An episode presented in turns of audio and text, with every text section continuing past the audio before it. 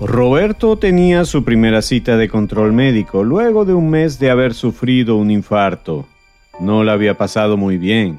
Su salud se complicó luego de que tuvo varios episodios de arritmias serias y problemas con la presión arterial. Además, había vuelto a tener angina durante su hospitalización y le tuvieron que repetir un cateterismo de emergencia. Fue un mes como para el olvido. Había quedado débil por tanto tiempo sin moverse con una larga lista de medicinas nuevas y ahora tenía miedo de preguntarle al cardiólogo por su futuro. Luego de su examen cardiovascular, el médico le dice a Roberto, Todo está avanzando muy bien, señor Roberto. Qué bueno, doctor, gracias a Dios. Le voy a dar este número de teléfono. Usted va a llamar a un centro de rehabilitación cardíaca para que se ponga a hacer ejercicio. ¿Ejercicio, doctor? Es, eso me da miedo. Eh, fue mientras estaba trotando que me dio el infarto. Entiendo su ansiedad, don Roberto, pero va a hacer ejercicio en un sitio especializado en personas con enfermedad cardíaca. Lo van a orientar bien para que no tenga ningún problema. Y además va a estar supervisado para detectar cualquier contingencia. El ejercicio es fundamental en su recuperación es necesario que lo comience a practicar ahora mismo. Una de las estrategias más importantes para mejorar y para evitar la progresión e incluso la aparición de la enfermedad de las arterias coronarias es el ejercicio físico. Sin embargo, con frecuencia las personas con enfermedad cardíaca no tienen conocimiento de la importancia de ser físicamente activas en el manejo de su condición. Para que no lo olvides, hoy te hablaré del ejercicio físico como parte de tu nuevo estilo de vida. ¿Te quedas conmigo? Bienvenidos a Superviviente de Corazón, un podcast sobre ciencia, estilo de vida y salud cardiovascular.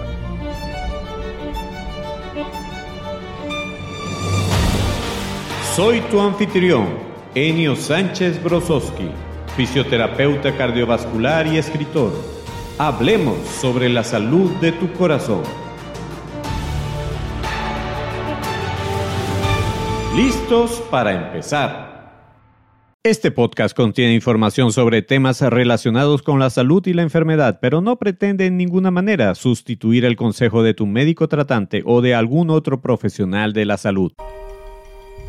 Hola, ¿cómo estás? Bienvenido, bienvenida al cuarto episodio de tu podcast de salud cardiovascular. Estoy muy emocionado de que este podcast esté llegando a tus oídos, a tu mente y lo más importante, a tu corazón. Como ya te comenté en la introducción, te voy a hablar sobre la importancia del ejercicio y la actividad física en tu vida.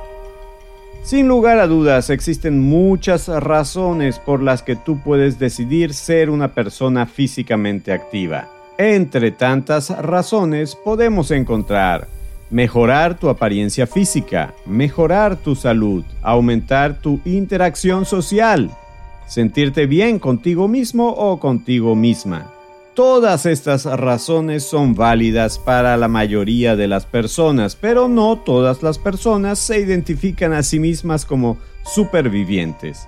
Por eso vuelvo a insistirte en lo importante que es para ti que te reconozcas como un o una superviviente.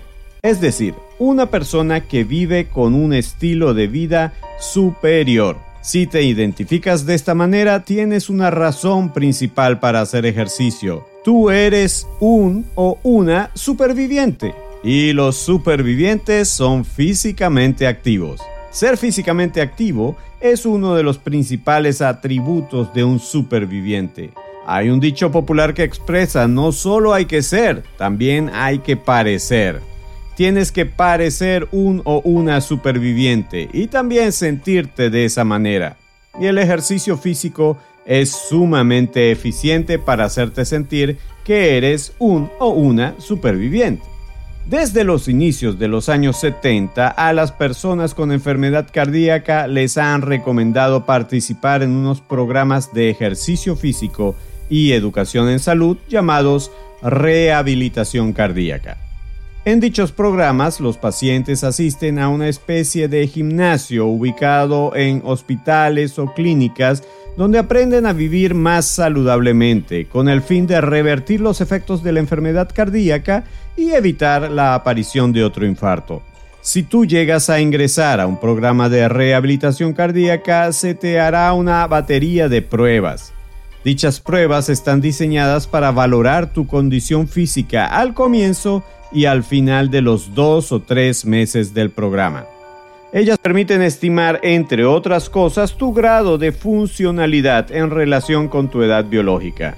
Sorprendentemente, las pruebas que se realizan dos meses después de estar en el programa tradicionalmente reportan que las personas que participaron en él tienen una funcionalidad de alguien 5, 10 o hasta 20 años menor. Recuperar 10 años de deterioro físico en dos o tres meses es una excelente inversión de tiempo y esfuerzo. Ahora bien, más allá de una serie de mejorías que pueden ser detectadas por profesionales de la salud especializados en ejercicio físico, voy a intentar explicarte algunos de los beneficios que tiene un plan como este en la prevención y tratamiento de los problemas cardiovasculares. Primer tipo de beneficios, la actividad física o ejercicio y el control de los factores de riesgo cardiovasculares. Quizás ya sepas que existe algo que se llama factor de riesgo cardiovascular. Este término se refiere a que existe un grupo de características, condiciones o rasgos que aumentan el riesgo de una persona de presentar un ataque cardíaco. Incluso aumentan la posibilidad de que a la persona le repita un ataque cardíaco por segunda o tercera vez. Es algo que debes tomar en serio. Algunos de esos factores son tener el colesterol alto, tener alta la presión sanguínea, fumar, sufrir diabetes, tener sobrepeso u obesidad, ser una persona sedentaria, etc. De esos factores hablaremos más particularmente en otros episodios. Te presenté algunos de los llamados factores de riesgo que aumentan la posibilidad de que una persona se pueda enfermar del corazón. ¿Cuáles de estos riesgos aún posees tú? ¿O ya los estás controlando?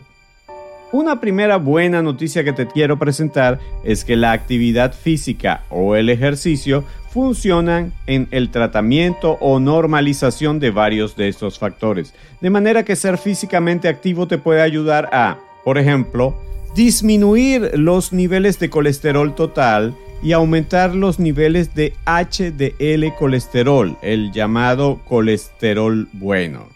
Si a esto le agregas una dieta saludable y los medicamentos que tu médico posiblemente te ha indicado para el tratamiento del colesterol, obtendrás un combo muy poderoso que con toda probabilidad eliminará ese factor de riesgo de tu lista de problemas por solucionar. El ejercicio y la actividad física además te ayuda a normalizar los valores de presión arterial. Las personas con hipertensión arterial tienen indicado el ejercicio. En vista de la abundante y consistente evidencia científica que ha demostrado que el ejercicio físico disminuye la presión arterial en valores comparables con algunas medicinas para la tensión arterial. Claro, esto no significa que porque hagas ejercicio puedes suspender las pastillas de la tensión. Recuerda que para cambiar medicamentos debes consultar primero a tu médico.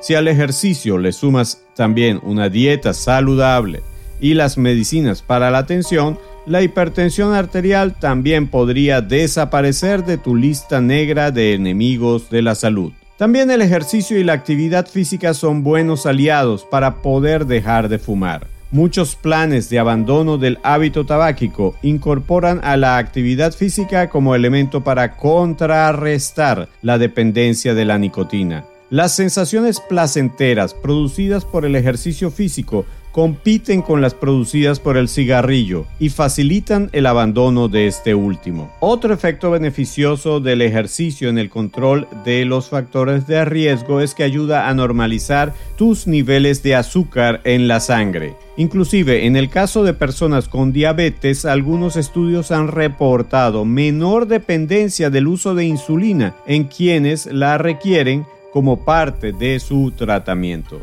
Hablemos de un segundo tipo de beneficios, los beneficios de la actividad física o ejercicio y la función cardiovascular. Es un hecho conocido que la actividad física o ejercicio mejora la capacidad funcional aeróbica, también llamada cardiorrespiratoria. Uno de los factores que se han descrito que colaboran en esta mejoría es la optimización de la función sistólica, es decir, la fuerza con que late el corazón, y también de la función diastólica relacionada con la relajación del corazón. Es necesario que tu corazón lata con suficiente fuerza para que impulse bien la sangre y que se relaje bien para que se llene con suficiente sangre. Dichas mejorías han sido confirmadas en personas con enfermedad cardíaca. Las arterias coronarias, que son las responsables de llevar la sangre a tu corazón, tienen una gran capacidad para contraerse. Esa contracción limita el flujo de sangre que pasa a través de ellas, pero también para dilatarse y esto último permite que pase un mayor flujo de sangre hacia el corazón. Las personas con enfermedad arterial coronaria, es decir, esas que tienen obstrucciones en el interior de dichas arterias, no solamente tienen obstrucciones rígidas en estas arterias, sino que también tienen alteraciones en la capacidad para dilatar sus arterias en forma dinámica. Según algunos reportes, los programas de entrenamiento físico han demostrado una mejoría de la función de esas arterias, lo que permite que ellas se dilaten más y pase más sangre por ellas, haciendo menos probable que las personas con angina sufran de dicho dolor durante la actividad física. Te voy a mencionar un tercer tipo de beneficios, la actividad física y la función neuromuscular. Los programas de ejercicio dirigidos a mejorar aspectos como tu coordinación, tu balance, equilibrio, tu agilidad, potencia muscular y flexibilidad han tenido éxito en mejorar cada uno de los aspectos de la condición física. Desde el punto de vista de la salud, las diferentes sociedades científicas, tanto americanas como europeas, recomiendan que toda persona realice ejercicios que mejoren los siguientes aspectos de su condición física por su estrecha relación con la salud. Primero, puedes mejorar tu flexibilidad, es decir, la capacidad para estirarte y colocarte en posiciones que te permitan alcanzar con mayor facilidad diferentes partes de tu cuerpo o del ambiente que te rodea. La flexibilidad ha sido asociada con una reducción en la progresión del envejecimiento y del riesgo de desarrollar dolor o lesiones, particularmente en la columna vertebral. A medida que una persona envejece, me imagino que no es tu caso, pero lo menciono por si acaso, se pone más rígida y le cuesta más desplazarse muchas veces no por el deterioro que tienen sus músculos para producir fuerza, sino por su incapacidad para ser estirados. Las guías vigentes en el momento en el que te presento este podcast recomiendan que toda persona mayor de 60 años incluya ejercicios de flexibilidad en su rutina de entrenamiento para evitar limitaciones en su funcionalidad. En segundo lugar, el ejercicio físico puede mejorar tu balance o equilibrio. La pérdida del balance está asociada con un mayor riesgo de caída en adultos mayores de 60 años. Dichas caídas representan un grave problema de salud pública porque las personas que se fracturan como consecuencia de la caída tienen más probabilidad de tener alguna discapacidad o eventualmente morir por las complicaciones de la fractura. Hacer ejercicios que favorezcan tu balance y equilibrio reducirá tu riesgo de caída si ya eres o cuando llegues a ser un adulto mayor y disminuyen la probabilidad de que se te presenten tales complicaciones. Por último, la agilidad o adaptabilidad permite que te adaptes a algún repentino cambio en tu entorno y también reduce la posibilidad de caída o te da la posibilidad de responder adecuadamente ante un ente agresor. El entrenamiento de la agilidad es también importante para mantenerte saludable. El cuarto tipo de beneficios que te voy a mencionar son los de la actividad física o ejercicio con la función mental y psicológica. Las personas físicamente activas por lo general obtienen mejores puntuaciones en pruebas que miden funciones mentales tales como la concentración y la memoria. Además, se ha demostrado que los programas de entrenamiento físico reducen los índices de depresión y de ansiedad en personas que participan en ellos. De hecho, las sociedades científicas de psiquiatría americanas y europeas recomiendan ya el uso de planes de actividad física y ejercicio en pacientes con depresión y personas con algunos trastornos psiquiátricos. También se ha demostrado beneficios de planes de ejercicio físico aeróbico sobre la sensación de cansancio, la tolerancia al ejercicio y la percepción de la intensidad del ejercicio, tanto en personas sin enfermedad cardiovascular como con ella. En estos últimos, el entrenamiento físico ha reducido la percepción del dolor anginoso, el dolor de la angina de pecho, en pacientes con este tipo de diagnóstico. El ejercicio te ayudará de una forma considerable a sentirte bien. Por último, te hablaré del quinto tipo de beneficios, los beneficios de la actividad física ejercicio en relación con las estadísticas o algo que llaman epidemiología. La epidemiología es la parte de las estadísticas que se encarga específicamente de la descripción y análisis matemático de los fenómenos relacionados con la salud. De acuerdo con los estudios epidemiológicos relacionados con el ejercicio, las personas físicamente activas tendrán menor riesgo de morir precozmente. Eso significa morir antes de tiempo, tanto en el caso de las personas saludables como en el caso de las personas enfermas. Tendrán también un menor riesgo de ser hospitalizadas por enfermedades cardiovasculares y un menor riesgo de ser sometidas a intervenciones quirúrgicas por enfermedad de las arterias coronarias. Además, las personas que hacen actividad física habitualmente tendrán mejores puntuaciones cuando se les evalúa su calidad de vida relacionada con la salud, es decir, perciben mayor bienestar en su vida. Creo que me voy a detener aquí. Observa, por favor, que los beneficios mencionados incluyen tanto a las personas sanas como a las que tienen enfermedad cardíaca. La actividad física es útil tanto para prevenir como para tratar la enfermedad arterial coronaria, que es la más frecuente de las deficiencias cardíacas, como la insuficiencia cardíaca, entre otras afecciones. Y ahora puedes estarte preguntando, ¿y cómo hago ejercicio? Pues de eso te hablaré en otros episodios. Sigo recordándote que si sufres o has tenido una enfermedad cardíaca o si tienes algunas molestias que te hacen pensar que tal vez tu corazón no esté del todo bien, el primer paso que debes dar es consultar a un médico, preferiblemente un cardiólogo. No debes intentar resolver tu problema de salud sin tomar en cuenta el criterio de tu médico. Todo superviviente vive una vida como parte de un equipo. Pensamiento del día. El pensamiento de hoy viene del científico, investigador y escritor especializado en ejercicio, el doctor Kenneth Cooper. Y dice así, la principal razón por la que hago ejercicio es por la calidad de vida que disfruto. Te lo repito, la principal razón por la que hago ejercicio es por la calidad de vida que disfruto. ¿Por qué vas a hacer ejercicio? ¿Por qué estás haciendo ejercicio? La principal razón podría ser la del Dr. Cooper, para vivir bien, con suficiente calidad de vida.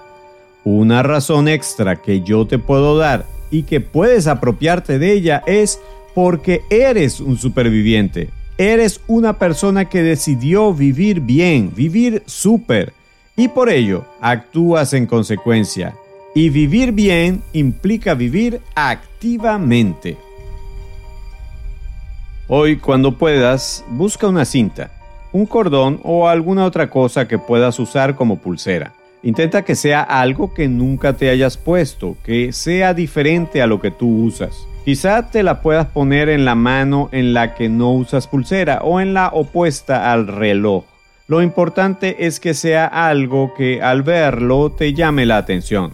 Cuando te la pongas, prométete. A partir de hoy recordaré que debo incluir al ejercicio en mi vida. Y esa pulsera será tu recordatorio. para que no te olvides del ejercicio. Quizás necesites llevarla dos o tres meses hasta que hagas el hábito, para que no te olvides del ejercicio. Quizás necesites llevarla dos o tres meses hasta que hagas el hábito y luego te puedas desprender de ella. Así que elige una que dure por lo menos unas 8 a 10 semanas. Igual recuerda, si estás enfermo o enferma o tienes algún síntoma que crees que sea de tu corazón, consulta primero con tu médico y pregunta si puedes comenzar a hacer ejercicio. La prudencia también es un superpoder. Hoy te conversé sobre lo importante que es el ejercicio físico para tu salud tiene múltiples ventajas y de hecho creo que sea el recurso más importante que tienes para mejorar tu salud, sin importar la cantidad de dinero que tengas. Es un recurso que puedes personalizar a tu gusto y conveniencia y no tienes que gastar demasiado en él, pero te traerá importantísimos beneficios. Recuerda que un o una superviviente es una persona activa Espero que en otro episodio me des nuevamente el privilegio de tu atención. Hasta entonces.